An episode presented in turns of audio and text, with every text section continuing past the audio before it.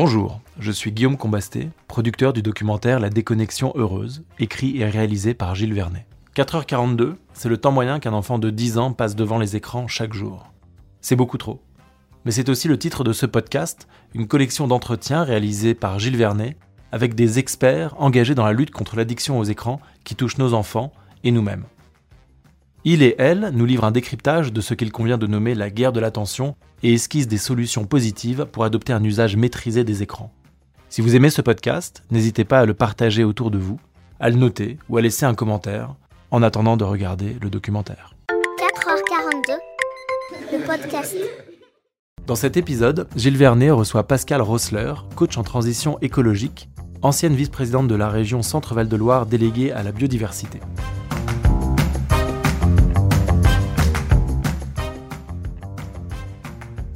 Bonjour Pascal. Euh, Qu'est-ce qu'on entend par écologie intégrale et pourquoi ça fait écho à cette, euh, à cette question du virtuel et des écrans? Alors, euh, l'écologie intégrale, c'est une, euh, une approche un peu dont on parle encore trop peu, mais qui fait le lien finalement entre le fait de se connaître et de se respecter, et, et y compris du fait que nous sommes de la nature et notre propre nature. Donc, ça va du respect de soi au respect de l'autre et au respect de la terre. Et en fait, euh, moi, j'ai la conviction que aujourd'hui, euh, euh, toute cette dégradation de la planète, elle vient aussi du fait qu'il y a un manque de respect de l'humain, euh, de notre fonctionnement, de nos besoins, de notre nature profonde.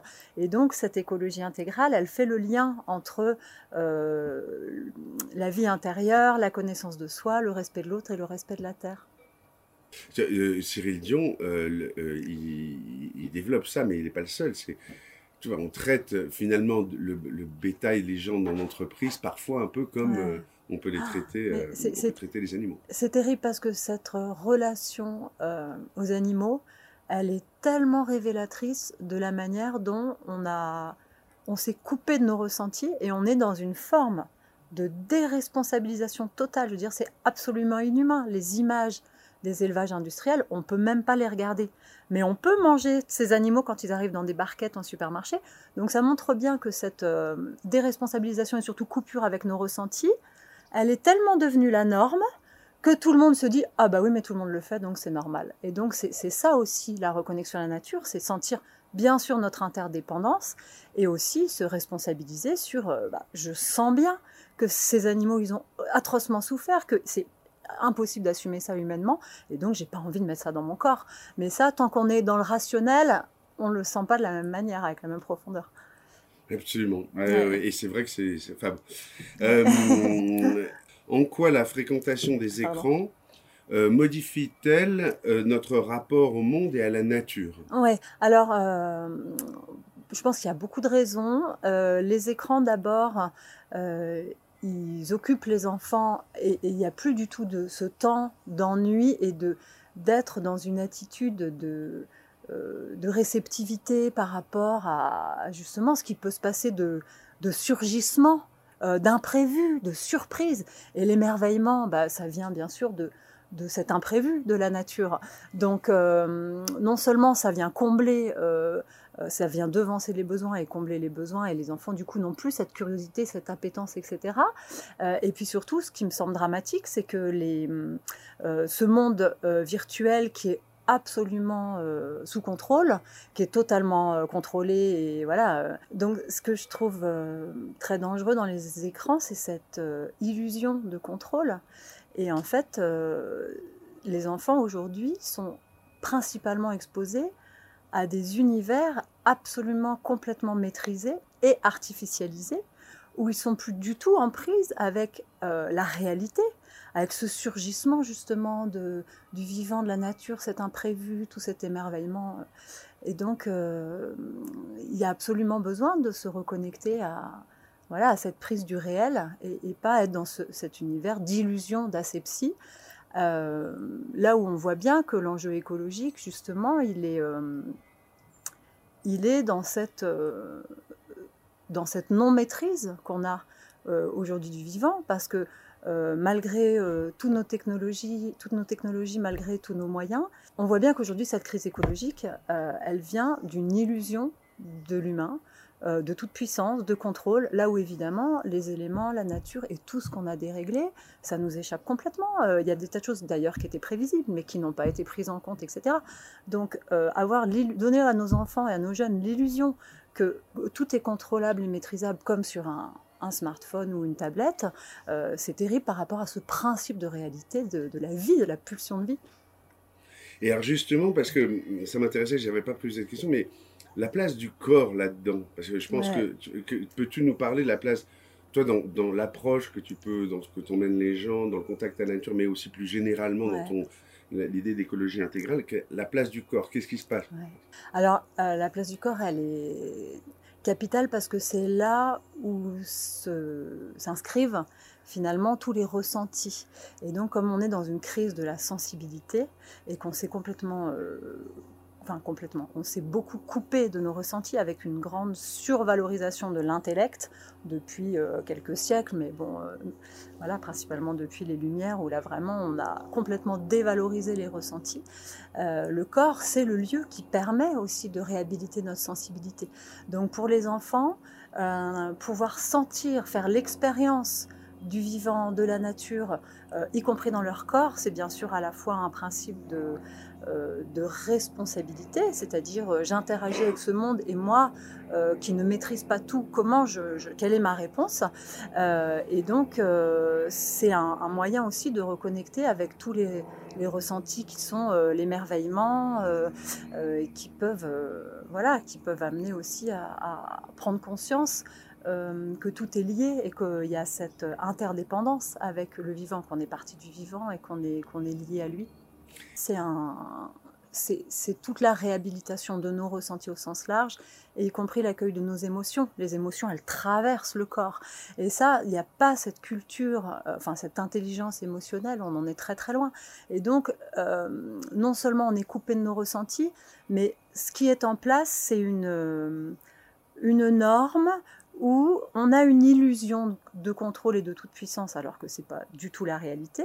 Mais cette illusion-là elle fait que euh, on ne sent plus, on n'est plus en contact avec mais la réalité de l'état de cette planète qui est très alarmant. Et bien sûr, si on, si on ressent toutes ces émotions, euh, on peut les accueillir, on peut les transformer, on peut leur donner du sens, on peut collectivement se dire mais euh, il y a quelque chose qui va pas du tout et y faire face. Voilà, c'est aussi un principe de responsabilité. Et donc, quand on n'est pas dans l'accueil de toutes ces émotions et dans un accueil euh, partagé, collectif, c'est pas quelque chose qu'on peut faire euh, facilement tout seul. Mais quand on partage ça, on peut se dire, ok, on n'est pas tout seul, c'est normal d'être inquiet de l'état de la Terre. Et du coup, euh, ça nous permet d'accéder à des solutions. Parce que sinon, les émotions, elles sont comme euh, refoulées, elles sont euh, non accueillies, non reconnues, donc elles restent là à, juste générer de l'éco-anxiété et elles permettent pas du tout de passer à, à l'étape à laquelle on a absolument besoin de passer, c'est-à-dire collectivement, qu'est-ce qu'on se donne comme vision, comme objectif et comment on se met en action? Et du coup, cette mise en action, elle est complètement salvatrice parce qu'elle permet de recréer de l'espérance. Aujourd'hui, si euh, on se base sur les prévisions, euh, les rapports du GIEC et toutes les études qu'on voit, évidemment, c'est complètement euh, inquiétant et, on, ne sait pas, on est impuissant et on ne sait pas comment faire. Mais si on commence à se relier à ce qu'on pourrait faire et à créer une vision collective mais oui, mais ça c'est si on change rien, mais si on commence à changer les choses, eh bien évidemment, on peut recréer de l'enthousiasme. Et donc, c'est aussi ça, être connecté au vivant. C'est à notre responsabilité, à notre capacité de euh, d'agir, de trouver nos propres réponses et de transformer les choses. Et ça, ça recrée euh, ça recrée de l'enthousiasme, ça recrée de la joie, ça recrée euh, de la cohésion, bien sûr, et ça recrée de l'entrain, alors qu'aujourd'hui, on est dans un état collectif où on est dans la désespérance impuissante et où, du coup, bah, c'est la norme. Alors, alors, on se coupe encore un peu plus de nos émotions parce qu'elles font mal. Oui, très juste. En quoi le contact avec la nature était un contrepoids salvateur? Tu as un peu répondu déjà à l'omniprésence des écrans et des machines. Tout ça, mais déjà, tu en as dit long. Moi, ce qui m'intéresse aussi, c'est peut-être tes expériences de, individuelles, qu'est-ce qui se passe quand les gens euh, toucher un arbre ou, ou que- je sais pas. enfin, tu... Ah oui, en fait, dans les ateliers de reconnexion à la nature, euh, il y a beaucoup d'émotions.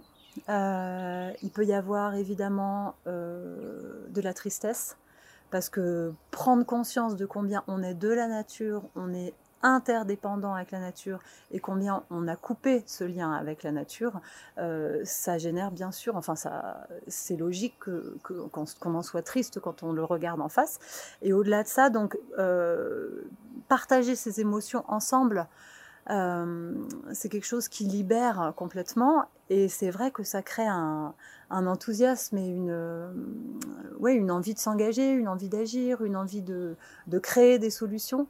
Et ça, c'est quelque chose de très fort et qui, qui, fédère, qui fédère beaucoup les gens. Et je crois qu'aujourd'hui, on a vraiment besoin de recréer comme ça euh, des, des temps d'accueil collectif et de pardon, je crois qu'on a vraiment besoin aujourd'hui de créer ces, ces espaces euh, de partage, d'accueil, de prise de conscience de, cet état, de notre déconnexion avec nous-mêmes et avec le vivant.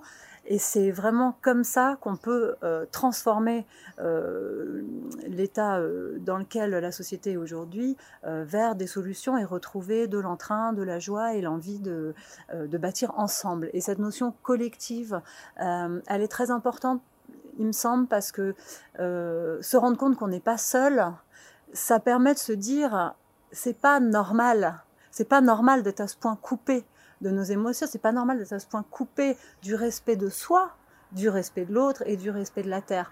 Être capable d'accueillir collectivement euh, ce constat et d'être capable de trouver des solutions collectives, c'est le début euh, de l'installation d'une nouvelle norme. Et, comme ça, on peut dire, mais bien sûr, je ne suis pas tout seul, et bien sûr, c'est normal d'être euh, affecté par l'état de la Terre, et c'est normal euh, d'en être ému et de trouver ensemble les moyens de transformer. Et quand on aura, je pense, euh, bien davantage accepté de voir en face où on en est et qu'on n'est pas impuissant, au contraire, bah, on peut vraiment transformer beaucoup plus les choses être dans l'action. Ça, c'est... Ouais. Non, mais tout à fait, c'est un truc euh, d'être dans, dans, le positif. Voilà, c'est quoi le bon équilibre ah ouais. En fait, c'est que ah tu les utilises aussi, ouais, peut-être. Eric les utilise. Euh, il y a un côté, tu vois, parce que moi, je veux pas passer d'un excès à l'autre. je, je veux pas bien. dire, oh, les écrans, Banni, faut pas, je veux, je veux pas du tout les. Euh, non, ce que j'aimerais, c'est que les enfants aient une attitude responsable, autonome, et, euh, et, et soient pas bouffés par ça. Tu vois, c'est comment sûr. tu fais pour les utiliser, ah, oui. voilà, sans être bouffés? En fait, euh, ce qui me semblerait intéressant, c'est vraiment d'accompagner cette euh, euh, culture de la responsabilité au sens large, notre responsabilité par rapport au vivant, et aussi d'accompagner chez les enfants la responsabilité par rapport aux écrans et en quoi ils peuvent être vertueux. Et vraiment les, oui, les responsabiliser pour que eux-mêmes trouvent étymologiquement, euh, responsabilité c'est trouver la réponse, trouvent la bonne réponse pour qu'ils sentent que ça peut être un outil formidable, mais que aussi il y a un gros écueil qui peut être cette tentation à l'addiction, euh, euh, le besoin de remplir un vide, etc. Et donc cette responsabilisation des, jeunes, je pense que c'est très important. Je pense que pour que les enfants comprennent l'enjeu du bon usage des écrans et aussi euh, se responsabilisent par rapport à cet usage, euh, ce serait intéressant d'accompagner beaucoup plus euh, la connaissance de notre fonctionnement neuronal. Et c'est vrai qu'au niveau des neurosciences, il y a des choses très basiques qu'on peut expliquer de manière assez facile et schématique aux enfants, qui est qu'il y a plusieurs circuits dans le cerveau. Il y a un cerveau archaïque qui cherche toujours à avoir euh, de l'information, euh, qui cherche la compétition. Euh, et il y a un circuit associé qui est le circuit du, du plaisir. Et donc, on sait très bien que les écrans génèrent ces hormones liées à ce circuit du plaisir immédiat. Et que ça, c'est tout à fait différent euh, du circuit d'un bien-être et d'un bonheur beaucoup plus profond qui lui s'appuie euh, sur le sens et il y a une partie de notre cerveau qui est aussi en quête de sens. Donc quand ce sens-là il n'est pas nourri et eh ben il y a une forme de, détresse et d'inquiétude et donc on a besoin de remplir peut-être encore plus quand on comprend pas ce qui se joue. Et donc pour les enfants je pense que d'avoir quelques euh, explications comme ça sur les neurosciences et comment on peut être finalement manipulé d'une certaine manière manière par ses fonctionnements psychiques. Il y, a un gros enjeu par rapport à ça. Et puis, il faut savoir que le cerveau, il est conditionné à plus de 90%. Et donc, quand je parlais de normes tout à l'heure, euh, aujourd'hui, il y a une norme qui est que ce fonctionnement de l'immédiateté, du besoin de remplir et de cette déconnexion avec nos ressentis, qui eux ont besoin de temps, ont besoin de lenteur, ont besoin d'espace pour euh, s'éprouver. C'est important de voir en face ces fonctionnements euh, pour pouvoir aller, c'est la sublimation d'une certaine manière, hein. c'est aller chercher quelque chose euh, qui peut-être demandera sur le coup un peu plus d'efforts ou d'investissement parce que c'est pas les circuits habituels, euh, se reconnecter à la nature, euh, se responsabiliser, etc. C'est pas forcément habituel, mais quand les enfants commencent à sentir les bénéfices de ça, il y a une telle fierté, il y a une telle joie à la clé qu'évidemment c'est extrêmement encourageant. Et là, on, génère au contraire des circuits euh, euh, d'un plaisir profond, durable, et qui après leur amèneront aussi une responsabilité sur bien d'autres choses pour toute leur vie. Cette capacité à dépasser, euh, ouais, cette capacité à dépasser l'envie immédiate. non, c'était génial la fin là. Merci. Cet épisode touche à sa fin. Merci pour votre écoute. Si vous voulez en savoir plus sur le tournage de la déconnexion heureuse, retrouvez-nous sur Instagram, Facebook ou YouTube.